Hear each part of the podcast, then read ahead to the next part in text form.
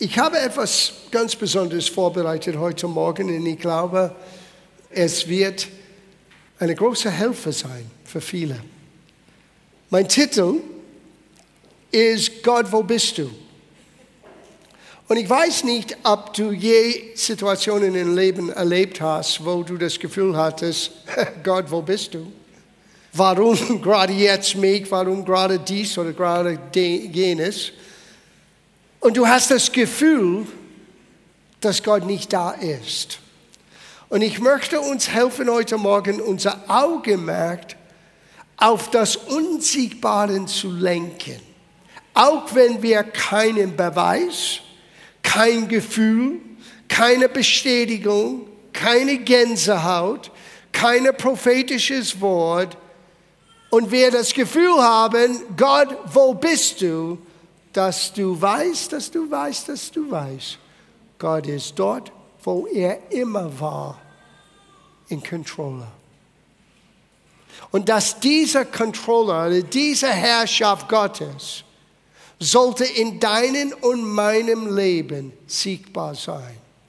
Das ist verknüpft mit einigen Bedingungen, könnte man sagen. Ein Verständnis, wie ich mein Leben lebe und wozu ich mein Leben lebe. Und wenn wir das begreifen, in den Momenten, wo wir dieses Gefühl haben, Gott, wo bist du? Wir können ruhig schlafen, wissend, Gott ist da, wo er immer war. Auf seinem Thron sitzen. Gott ist in Control. Gott herrscht. Amen. Wir beginnen in Römerbrief Kapitel 8. Eine Aussage, die viele, viele Christen kennen, aber meistens nicht richtig eingeordnet haben. Weil man sieht nur die erste Hälfte des Satzes und sieht nicht den zweiten Teil. Und der zweite Teil ist die Bedingung für die erste Hälfte des Satzes. Lesen wir das zusammen. Römerbrief Kapitel 8, Vers 28. Wir wissen aber, dass denen, die Gott lieben, alles zum Besten mitwirkt. Das ist der Teil, den wir gerne hören wollen. Aber der nächste Teil, denen, die nach dem Vorsatz berufen sind. Eine andere Übersetzung auf Englisch sagt, denen, die nicht nur berufen, sondern auch in der Berufung leben. In anderen Worten, dieser erste Satz, pauschal, Gott nimmt alles und kann das umbiegen zu meinem Besten, ist nur gültig, wenn ich bereit bin, nach dem Berufung Gottes, die für mein Leben, für dein Leben von Gott gekommen ist, auch auszuleben. Ich darf nicht, wenn ich das so sagen darf, faul hinsetzen und sagen, que sera, sera, was kommt, kommt. Sowieso egal, Gott ist in Controller. No, nicht ganz. Manchmal musst du lernen, für Gottes Plan zu kämpfen, für Gottes Plan zu leben, für Gottes Plan andere Dinge beiseite zu schieben. Und wenn du bereit bist für die Berufung Gottes auf deinem Leben, sieh, jeder, jeder Christ hat eine Berufung. Jesus hat es so gesagt. Viele sind berufen, aber wenige sind auserwählt. Wisst ihr warum? Weil die Auswählung hat zu tun mit unserer Reaktion auf die Berufung. Im Grunde genommen, Gott ruft jeder Mensch. Er ruft uns zur Kindschaft. Er ruft uns, seinen Sohn kennenzulernen und durch das Opfer Jesu ein Kind Gottes zu sein. Aber wenn wir diesen Ruf Gottes nicht wahrnehmen, denn die Auserwählung ist nicht zustande gekommen. Viele sind berufen, aber wenige sind auserwählt. Die Auserwählung hat zu tun mit unserer Reaktion auf die Berufung. Du bist berufen als Kind Gottes, du bist berufen, Gemeinschaft mit Gott zu haben, aber nicht nur das. Gott kennt dich so gut, dass er Pläne vorbereitet hat. Man hört das in Epheserbrief, Kapitel 2 wo Paulus schrieb und sagte, wir haben Epheserbrief ziemlich intensiv studiert, dass wir sind neu geschaffen in Christus Jesus zu guten Werken, die Gott vorbereitet hat. So, das gibt einen Ruf für dein Leben. Du musst es lernen, nur zu erkennen. Gott zu kennen und dann zu fragen, Gott, was möchtest du mit und aus meinem Leben machen? Und ihm dann deine Talenten, Begabungen, deine Zeit zur Verfügung zu stellen. Eigentlich der Berufung Gottes für dein Leben ist viel einfacher und unkomplizierter zu entdecken, als was du denkst. Was tust du sehr gut und was bringt an den Leuten Freude? Es könnte ein Hinweis, dass es Gottes Berufung ist. Ja, aber das macht mich so glücklich. Jesus ist gekommen, damit du ein erfülltes Leben, ein glückliches Leben ausleben kannst. Warum versuchen wir das immer komplizierter zu machen, als was es ist? Ich kann euch sagen, das ist dieses in uns geborenen Schuldgefühl, ich muss etwas abopfern, damit ich jetzt Gott wohlgefällig bin. No. Das einzige Opfer, was dich vor Gott gerecht machen kann, ist das Opfer Jesu. Gerechtigkeit ist nicht der Resultat deiner Leistung und meiner Leistung. Es ist die Resultat von Gottes großer Liebe, bedingungsloser Liebe in Christus Jesus. So entdecke, was Gott dir anvertraut hat, was Gott dir geschenkt hat, weil es ist nicht nur für dich gedacht. Gott möchte deinen Gaben nehmen und einen Segen daraus machen für jemand anderen. In der Gemeinde und außerhalb der Gemeinde damit dein Leben Bedeutung hat und dass du nicht nur dein Leben auslebst. Weil das Leben ist zu kurz, dass wir es verschwinden mit nur Ausleben. Wir wollen es in der Fülle kosten, in der Fülle ausleben.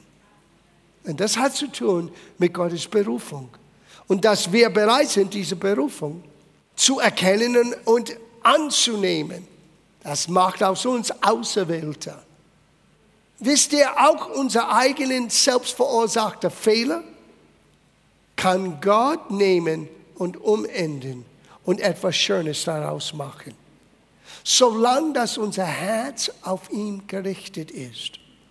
Und in solchen Momenten, wo wir wissen, vielleicht wir haben einen Fehler begonnen, wir haben etwas getan, was nicht richtig war, wir haben das Gefühl, Gott ist weg, aber er ist nicht weg. Er ist nicht weg. Er ist immer dort, wo er am Anfang war. Er sitzt auf seinem Thron und ist souverän und möchte seine Souveränität ausüben in deinem und meinem Leben. Wir müssen ihm nur Raum geben. Gott, wo bist du? Er ist da. Paulus hat Folgendes gesagt. Er sagte, und das ist 2. Timotheusbrief, Kapitel 1. Und, und ihr könnt den Schriftstellen anschauen, weil ich möchte einige Schriftstellen vorlesen heute Morgen. Weil es kommt darauf an, was Gott am Wirken ist, wenn wir das Gefühl haben, dass er nicht da ist, die wirklich zählt. Weil Gottes Erfüllung von seinen Verheißungen, für seine Berufung für dein Leben ist immer so viel größer, als was du dachtest. Ja. Und wir sehen das nicht immer. Und wir sind nicht alleine. Auch die Menschen in die Bibel. Die Menschen, von denen wir Berichte haben, die Menschen, die wir anschauen aus Vorbilder, haben es genauso erlebt. Was Gott macht im Verborgen, kann eine gewaltige Auswirkung haben. Wir müssen nur dranbleiben, auch wenn wir das Gefühl haben, er ist nicht da. Ja, er ist da. Jesus sagt, ich werde dich nie verlassen. Und das müssen wir erkennen. Paulus sagte in 2. Timotheusbrief, Kapitel 1, Vers 12, aus diesem Grunde leide ich auch solches. Äh, er redet von seinem Dienst, von seiner Berufung. Manchmal das, der Berufung Gottes kostet etwas. In diesem Fall, Paulus sagte, ich leide, aber ich habe das freiwillig aufgenommen. Was hat zu tun mit meiner Berufung? Jesus hat mir das im Vorfeld gesagt. Du kannst seine Lebensgeschichte lesen, in Apostelgeschichte. Bei seiner Bekehrung, Jesus hat ihm vorgewarnt. Das ist meine Berufung für dich und es wird mit einem Preis kommen. Und Paulus hat gesagt, nehme ich an, nehme ich an. Alles andere ist für mich unwichtig. Ich nehme den Preis an, damit ich meine Berufung ausleben kann. Und dann sagt er hier, aber ich schäme mich dessen nicht, denn ich weiß, wem ich mein Vertrauen geschenkt habe und ich bin überzeugt, dass er mächtig ist oder fähig ist, das mir anvertraute Gut zu verwahren bis auf jenen Tag. Dieses anvertraute Gut war seine Berufung. Und Paulus sagte, ich weiß, an wem ich glaube. Nicht, was ich glaube. Manchmal Christen beschäftigen sich so sehr mit, was soll ich glauben. Und Paulus sagte, wichtiger ist, dass du erkennst, an wem du glaubst, an wem du deine Vertrauen gegeben hast, weil er ist zuverlässig. Sieh, in den Momenten, wo du das Gefühl hast, dass er nicht da ist, wenn dein Vertrauen in ihm ist und du kennst ihn, wie er wirklich ist, du weißt, das ist nur ein Moment, das ist nur eine Gefühlsebene, es ist nicht Realität. Gott ist immer noch am Wirken, auch wenn ich kein Gänsehaut habe, auch wenn ich ihn nicht spüre. Gott ist am Wirken. Wir schauen aber meistens auf das Falsche. Wir schauen die Umstände an, wir schauen auf, was andere Menschen sagen, wir schauen auf die Meinungen von den Massen. Was sagen die meisten? Und wir müssen lernen, unsere Aufmerksamkeit irgendwo anders hinzulenken. Es heißt in 2. Korintherbrief, Kapitel 4, Vers 18, wir sind diejenigen, die schauen auf das Unsiegbare. Na, das ist komisch. Wie schaust du auf Dinge, die du nicht sehen kannst? Du musst lernen, dass das Unsiegbare ist für uns siegbar gemacht hier in das Wort Gottes. Gottes Wort gibt uns einen Einblick in den unsiegbaren Realität Gottes. Es ist unsiegbar, nicht weil es nicht existiert, nicht weil es einen, ja, eine Art Traumwelt, die keine Substanz hat. Ah, ah, ah. Es ist unsichtbar, weil wir natürlich sind und wir leben in einer natürlichen Welt, aber Gott, der Geist ist, ist im Geist am Wirken. Und das geistliche Welt kannst du ohne eine Zuteilung des Heiligen Geistes nicht wahrnehmen, nicht wirklich sehen. Und das heißt nicht, dass es nicht existiert oder nicht real ist. Im Grunde genommen, der geistliche Welt ist realer als die natürliche Welt. Weil der geistliche Welt, weil Gott ist Geist, hat die natürliche Welt geschaffen. Alles, was du siehst und anfassen kannst und wahrnehmen kannst mit deinen fünf Sinnen, ist von einem unsichtbaren Gott zustande gebracht. Und du musst lernen, deine Aufmerksamkeit auf das für natürliche Menschen Unsichtbaren zu lenken weil da findest du Gott. Und das siehst du nur und erkennst du nur in seinem Wort. Na, das ist ein ganz, ganz wichtiger Punkt.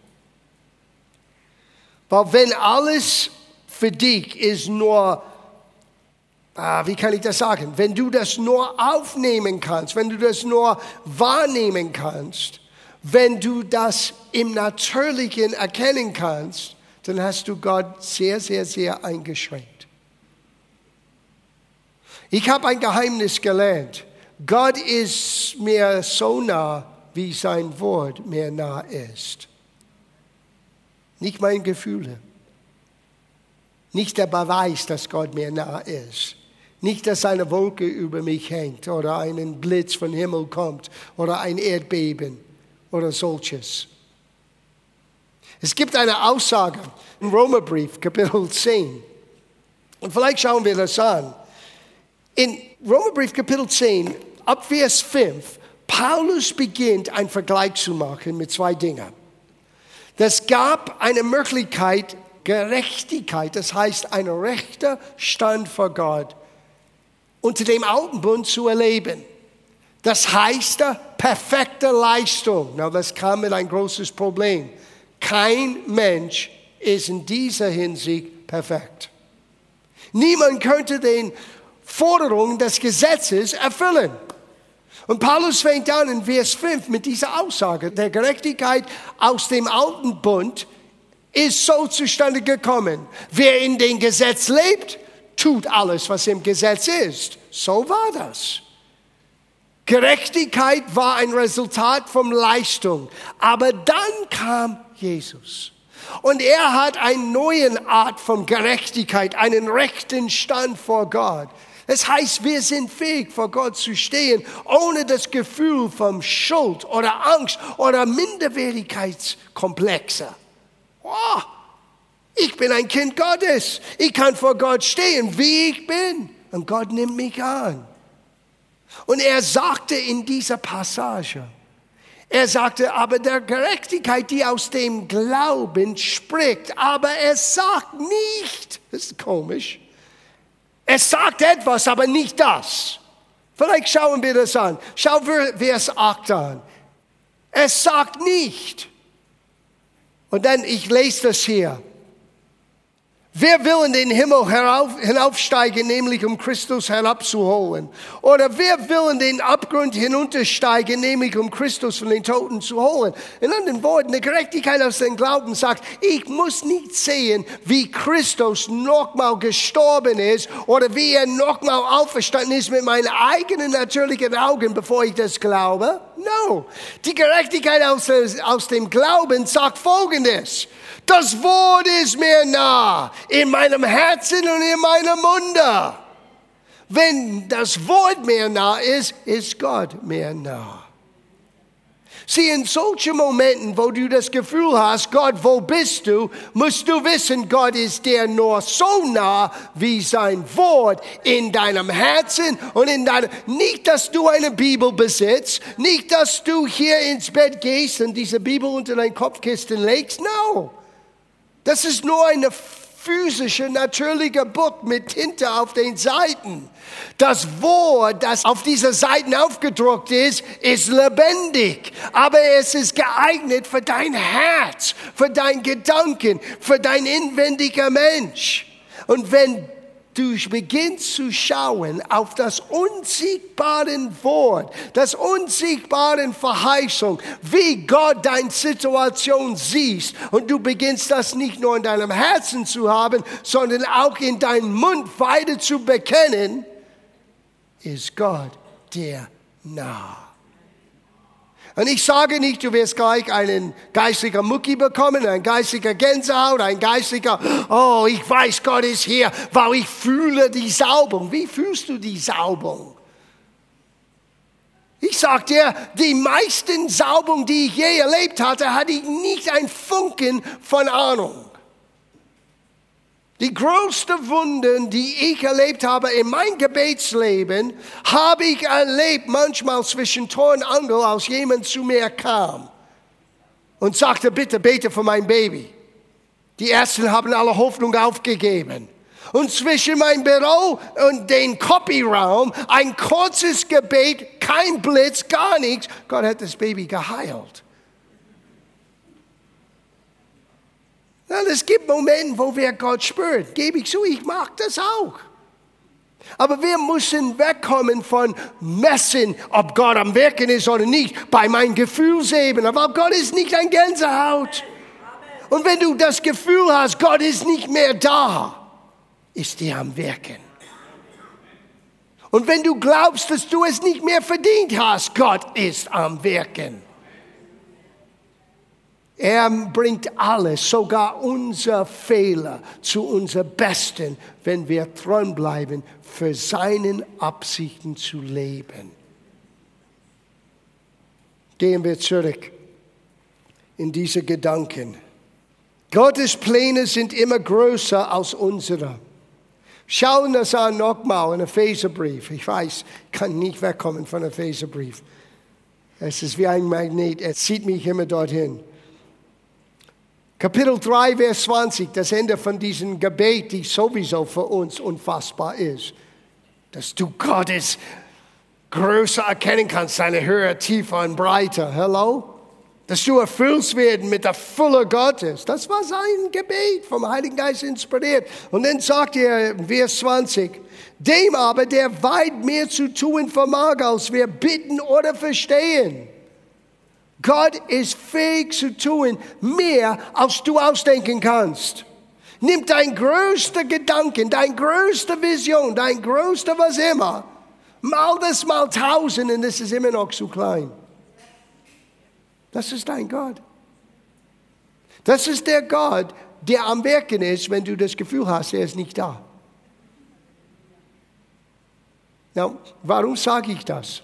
Vielleicht es gibt ein oder zwei oder drei, die das Gefühl gerade jetzt haben.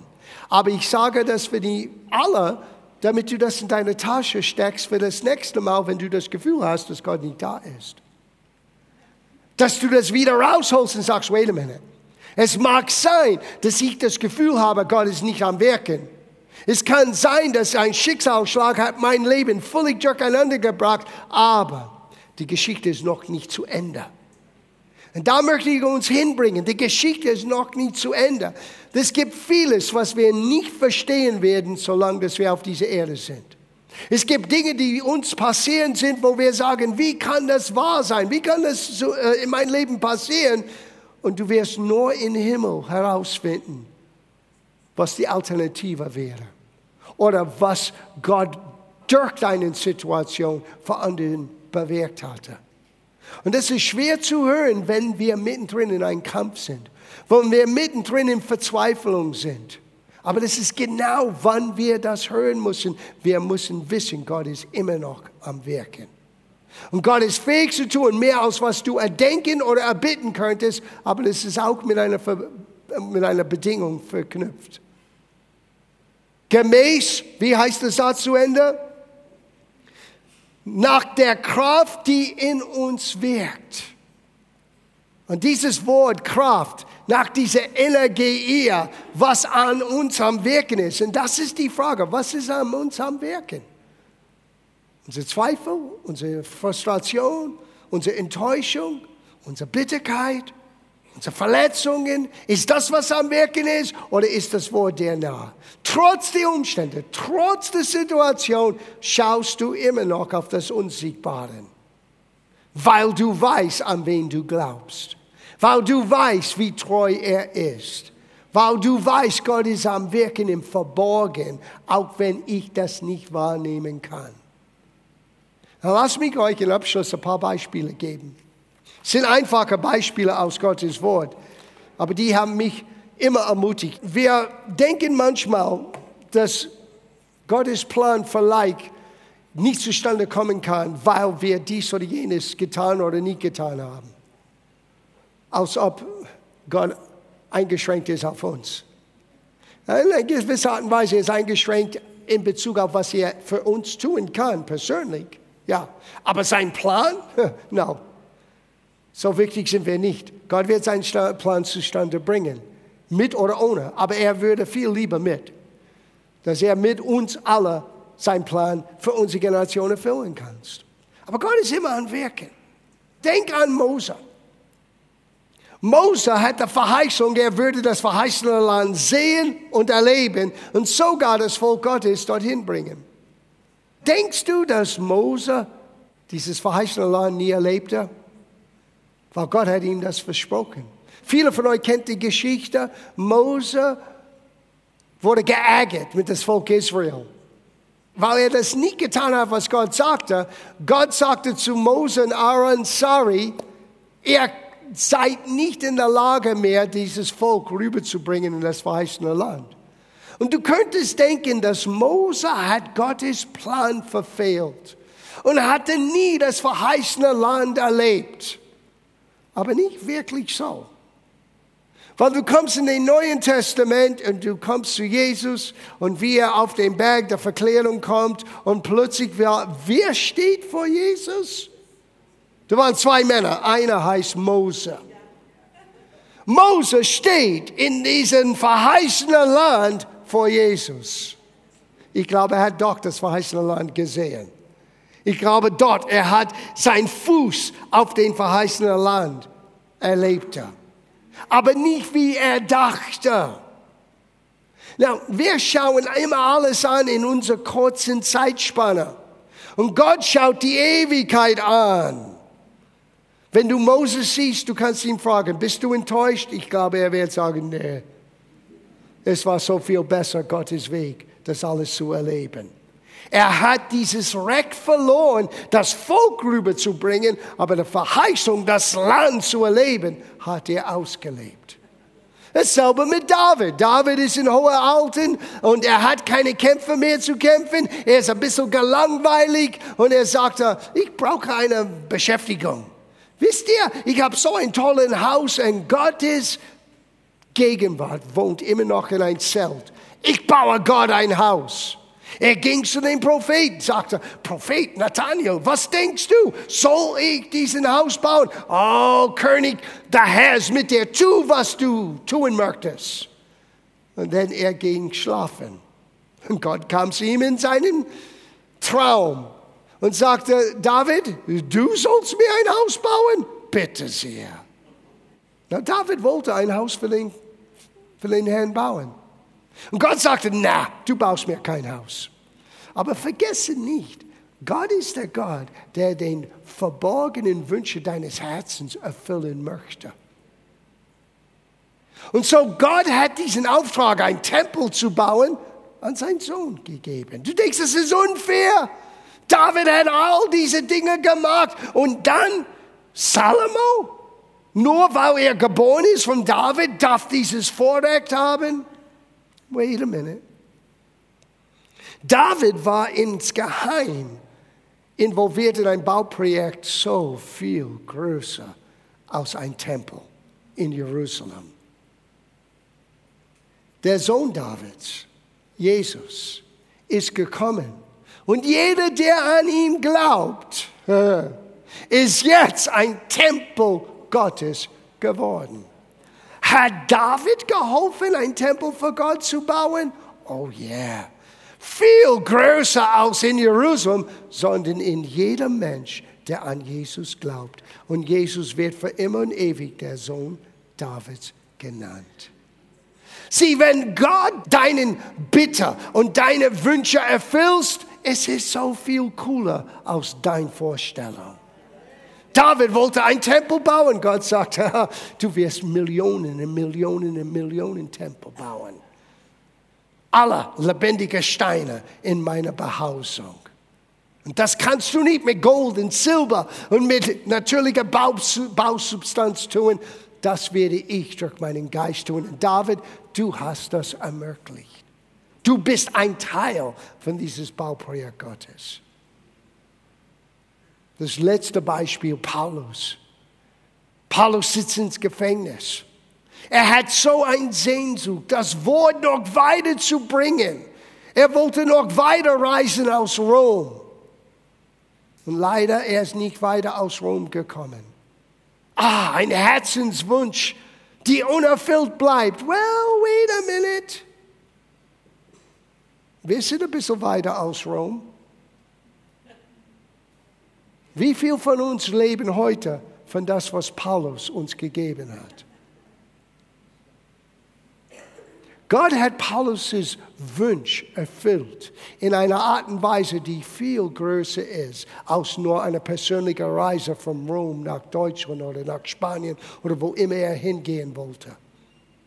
Gott hat die Briefe, die er geschrieben hat, und hat das verewigt, dass Menschen überall in der Welt in so viele Sprachen immer wieder neuen Vertrauen gewinnen können durch seinen Dienst. Gott ist fähig zu tun, mehr als was du ausdenken kannst oder erbitten kannst. Gott, wo bist du? Direkt dort. Die Frage ist, ist er der König dein Herzen sein? Sitzt er auf dem Thron? Er sitzt auf seinem Thron, aber möchte auch auf dem Thron deines Herzens sitzen, damit er alles enden kann. Davids Ungehorsam am Ende seines Lebens, oh, er hat einen hohen Preis bezahlt, aber doch, den Wunsch, ein Tempel zu bauen, hat Gott erfüllt. Mose hat alles weggeschmissen in seinen Zorn und doch Gott hat ihm in das verheißene Land gebracht. Und Paulus, sein Wunsch, überall das, das Evangelium zu verkündigen, hat Gott erfüllt durch das, was er für uns geschrieben hat. Nun, Abschluss lese ich nur ein paar Gedanken über Gott. Psalm 37, Vers 4. Habe dein Lust an dem Herrn, so wird er dir geben, was dein Herz begehrt. Das ist dein Gott. Psalm 37, 5. Befehl dem Herrn deinen Weg und vertraue auf ihn, so wird er handeln. Das Problem ist, wir wollen handeln. Wir wollen es machen, biegen und tun. No, vertraue ihm. Er wird zustande bringen. Psalm 37, Vers 7. Halte still dem Herrn und warte auf ihn. Warum? Weil es sich lohnt. Weil er tut mehr ins Verborgenen, als was du je erdenken kannst. Und er wird jedes Herzenswunsch erfüllen. Nicht wie du denkst und nicht in deinen Zeitrahmen, aber Gott wird es tun. Und es wird mehr sein, als was du je erbitten oder erdenken kannst.